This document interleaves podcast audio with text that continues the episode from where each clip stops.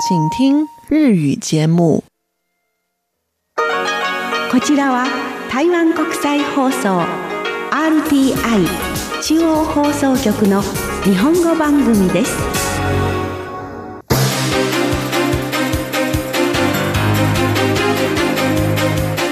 こちらは RTI 中華民国中央放送局の日本語番組ですただいまから11月23日のニュースをお伝えいたします。まずニュースの主な項目です。ラクトパミン残留のアメリカ産豚肉の輸入解禁に反対するデモが22日午後台北市内で行われ主催者側の推計で5万人が参加しました。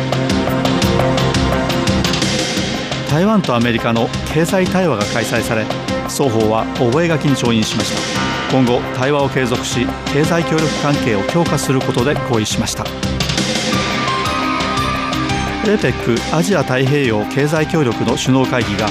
オンライン方式で開催され台湾からは TSMC 創業者の張忠謀氏が参加しました。以上がニュースの主な項目です。はじめにラクトパミンが残留するアメリカ産豚肉の輸入解禁に反対するデモが22日午後台北市内で行われ主催者側の推計で5万人が参加しました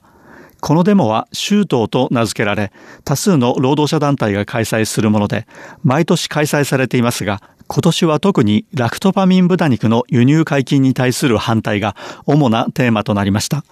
今年は主催者に過去最多となる40余りの労働者団体が参加しました。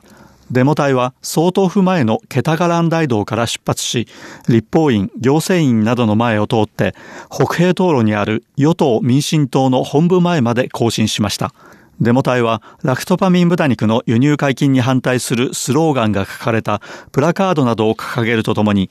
蔡英文総統はやめろ、蘇定省行政院長はやめろなどと叫んで行進しました。このデモには最大野党の国民党が党員を動員して参加し、後継新主席、馬英九前総統、首立林元主席などが先頭を歩きました。この中で国民党の江慶新主席は、民進党の蔡英文政権はラクトパミン豚肉の輸入解禁にあたって全く説明を行っていないと批判し、蔡英文総統に対してラクトパミン豚肉の輸入解禁についてテレビ討論を行おうと呼びかけました。また、もう一つの野党である台湾民衆党も、シャリスコー秘書長が党員を率いてこのデモに参加しました。これに対して与党民進党は人々の集会デモに参加する権利を一貫して尊重し、人々の意見に耳を傾けており、与野党の対話の促進に最大の努力を払っている。国民党などの野党が国会での理性的な討論に立ち戻り、人々の権益と台湾の対外発展に関する重大な政策について、国会で十分に論議することを願っていると表明しました。次に台湾とアメリカの経済繁栄パートナーシップ対話が開催され、双方は覚書に調印しました。今後、対話を継続し、経済協力関係を強化することで合意しています。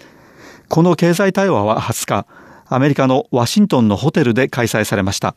この対話にはアメリカ国務省で経済成長、エネルギー、環境を担当するクラック国務次官がアメリカ側の代表として対話にあたり、この他に国務省のアジア太平洋担当者も参加しました。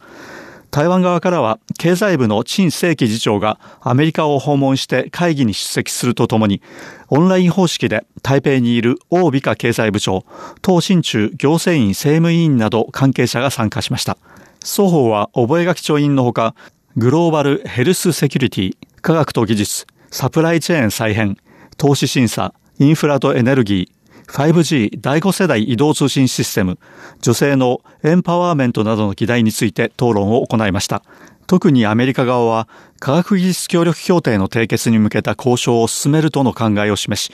台湾の科学技術分野の人材、研究成果の保護、研究プロセスの透明化、学術倫理の遵守などで台湾は信頼できるパートナーだと指摘しました。この経済対話に対しては、アメリカで政権交代が近い中で実施された今回の経済対話が、新政権にも継続されるのかとの疑問が持たれています。これについて交渉代表としてアメリカを訪問した経済部の陳世紀次長は、今回は政府と政府の対話であり、政党や個人ではなく、アメリカ政府との対話だと指摘し、民主国家で政権交代は非常に正常なことであり、国家の政治と政策には持続性があり、これまでのアメリカとのやり取りの経験から見て、アメリカの対台湾政策は相当な程度の持続性があり、一度提出されれば、どの政党が政権を担っても継続して進められると語りました。なお、今回調印された覚書は、期限が5年間と設定されています。次に APEC アジア太平洋経済協力の首脳会議は20日、オンライン方式で開催されました。台湾からは蔡英文総統の特使として台湾石体電路 TSMC 創業者の張中宝氏が参加しました。張中宝氏はこの会議の3分間の談話の中で、新型コロナウイルス感染対策での台湾の成果を語るとともに、感染抑制でデジタル技術が重要な役割を発揮することは間違いないことであり、人工知能 AI もその一環だと指摘しました。また、世界には現在完璧なデジタル技術のサプライチェーンを持ち、国際的な競争力を持つ経済体は存在しておらず、そうした中で台湾は世界のサプライチェーンの中での非常に重要な一部になっており、それには半導体の製造設備、設計、製造から組み立てまで含まれると指摘しました。次に、大美香経済部長はこのほど、APEC アジア太平洋経済協力の首脳会議で、中国大陸の習近平主席が CPTPP 環太平洋パートナーシップに関する包括的及び先進的な協定への参加を求める考えを示したことについて、容易ではないとの見解を示しました。台湾は長年 CPTPP への加盟を求めてきましたが、2018年の CPTPP の発足時のメンバーとして参加することはできませんでした。このため、第2ラウンド以降での加盟を求めています。こうした中で中国大陸が CPTPP への加盟の意欲を示したことで、もし中国大陸が加盟した場合、台湾の加盟がさらに困難になるとの疑念が生まれています。これについて大美香経済部長は、CPTPP への加盟の条件は非常に厳しく、解放の程度は相当に高いものが求められるため、台湾は CPTPP への加盟を求めて、10年前から法令の改正を進め、すでに条件をクリアしてきた。しかし、中国大陸にとってはプレッシャーが非常に大きいはずだと指摘しました。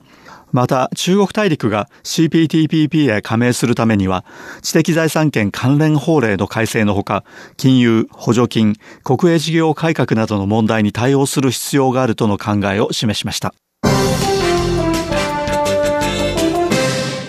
次に外交部はこのほど日本が福島第一原子力発電所の汚染水を海に放流することを検討していることに対して海洋の環境、生態保護、人の健康安全に関わることであり強い関心を持ち高度に重視していると表明しました。福島第一原子力発電所の汚染水の海への放流について、台湾の多くの環境保護団体は強く反対しており、先日外交部に対して、日本に対して反対の立場を伝えるよう要求して、外交部前で抗議行動を行い、陳情書を提出しました。これについて外交部は、原子力行政を担当する行政院原子力委員会と協力して日本側に台湾側の関心を伝え日本が台湾の権益を重視するよう求めるとともに2014年に台湾と日本の間で調印された原子力感染情報交流覚書の精神に従って検討の結果と処理方法を迅速に台湾側に伝えるよう要求したと説明しました。おしまいにニュースの主な項目を繰り返してお伝えいたします。ラクトパミン残留のアメリカ産豚肉の輸入解禁に反対するデモが22日午後台北市内で行われ主催者側の推計で5万人が参加しました。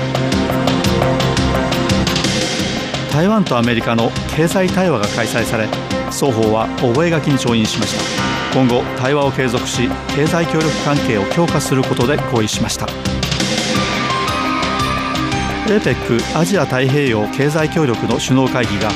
オンライン方式で開催され台湾からは TSMC 創業者の張忠坊氏が参加しました。以上がニュースの主な項目でした。11月23日のニュースをお伝えいたしました。担当は早田でした。お聞きの放送は台湾国際放送です。